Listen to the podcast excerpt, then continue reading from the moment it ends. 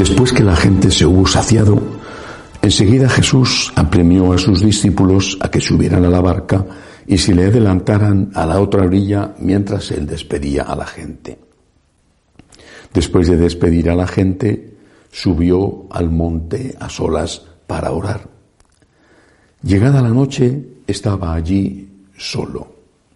Mientras tanto, la barca iba ya muy lejos de tierra, sacudida por las olas, porque el viento era contrario.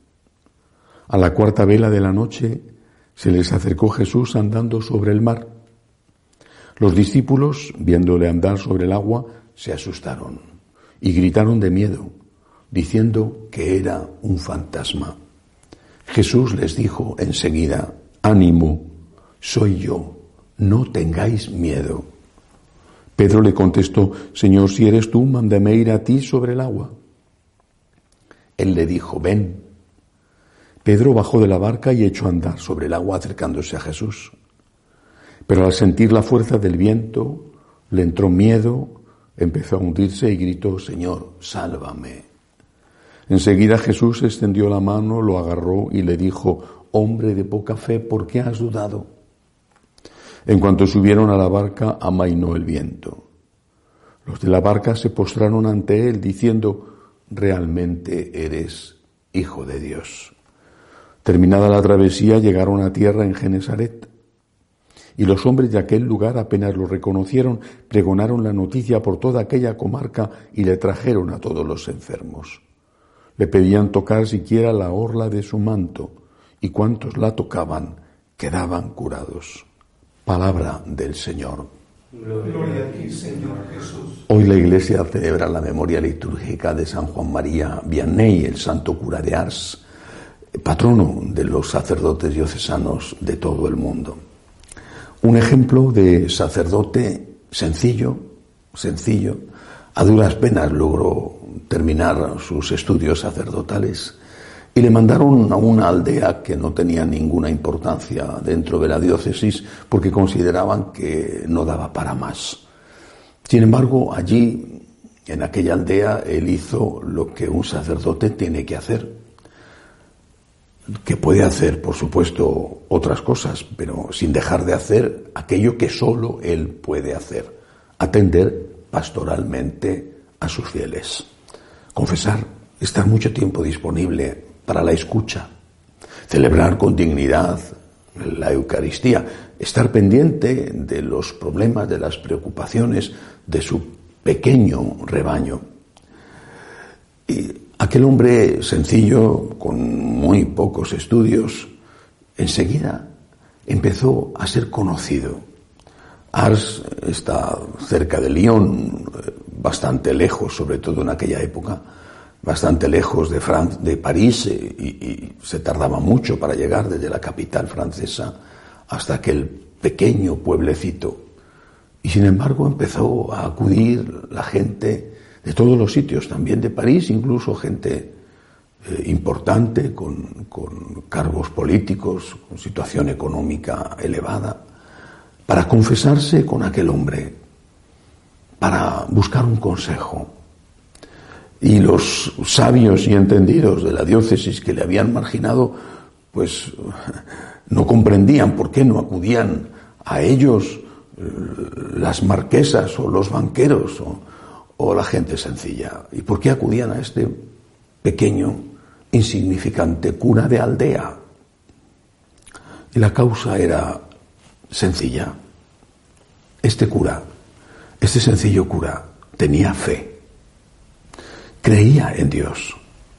No digo con esto que los demás no creyeran en Dios, pero este de verdad creía en Dios, creía en Dios. Y creía en el poder, en la misión de su sacerdocio. Y sabía, repito, que hay muchas otras cosas que se pueden hacer, pero hacía aquello que tenía el deber de hacer. Primero cumplía con su obligación, atender pastoralmente a su pueblo.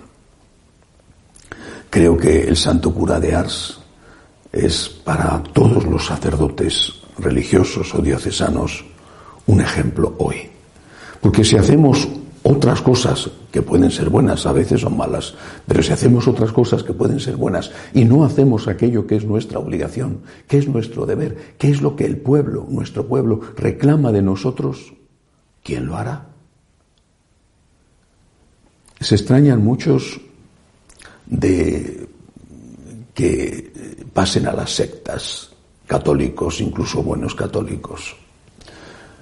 Se extrañan de que haya una multiplicación de sectas que eh, se autodenominan católicos, eh, católicos tradicionales, eh, no me refiero a los de Lefebvre, sino a grupos católicos anglicanos, católicos ortodoxos, bueno, a veces son ex sacerdotes, otras veces ni siquiera eso, muchas veces oportunistas. Pero ¿por qué la gente va? Esa pregunta no se la están haciendo. ¿Por qué la gente, los católicos, se van a las sectas? ¿Por qué? Porque dan el diezmo. A nadie le gusta dar dinero. ¿Por qué dan el diezmo? Es verdad que en muchas sectas se mezcla eh, lo que llaman la teología de la prosperidad. Cuanto más des, más te va a dar Dios a ti y no te va a castigar ni te va a ocurrir ninguna desgracia. El miedo es eh, uno de los más poderosos sentimientos para mover al hombre. Pero eso no es suficiente para explicarlo todo. Si no hacemos un examen de conciencia los sacerdotes, y hoy es el patrono de los sacerdotes, si no hacemos un serio examen de conciencia, nuestro pueblo seguirá como oveja sin pastor, buscando beber en fuentes que no son de agua pura. Porque las fuentes de agua pura que están en la Iglesia Católica están cerradas o manan muy poco, aunque hay, debería de haber suficiente para todos. Tenemos fe. Tenemos fe los sacerdotes, tenemos fe. También los laicos tienen fe, los laicos. El Evangelio de hoy es una invitación a la fe. En medio de la tormenta Jesús parece un fantasma. San Pedro le pone a prueba, el Señor acepta su reto, le manda venir hacia él sobre el agua, San Pedro se hunde y le pide ayuda a Dios. Y Jesús, que por supuesto le salva, le dice, hombre de poca fe. En medio de las dificultades, las que sean, las terribles, espantosas dificultades económicas que están sufriendo tantos.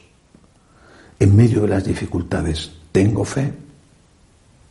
Creo en el amor providente de Dios. Creo que Dios existe. Y para los sacerdotes, creo que lo más importante que puedo hacer cada día es celebrar la Santa Misa con la mayor dignidad posible y que el primer pan que tengo que repartir es el pan del cuerpo y la sangre de Cristo, sin que eso excluya tener que repartir en la medida en que podamos, porque no somos ricos, el pan que sacia el estómago. Tengo fe, tengo fe. Porque quizás y el laico ha perdido la fe y está nervioso ante los problemas, ante las olas que amenazan hundir su barca.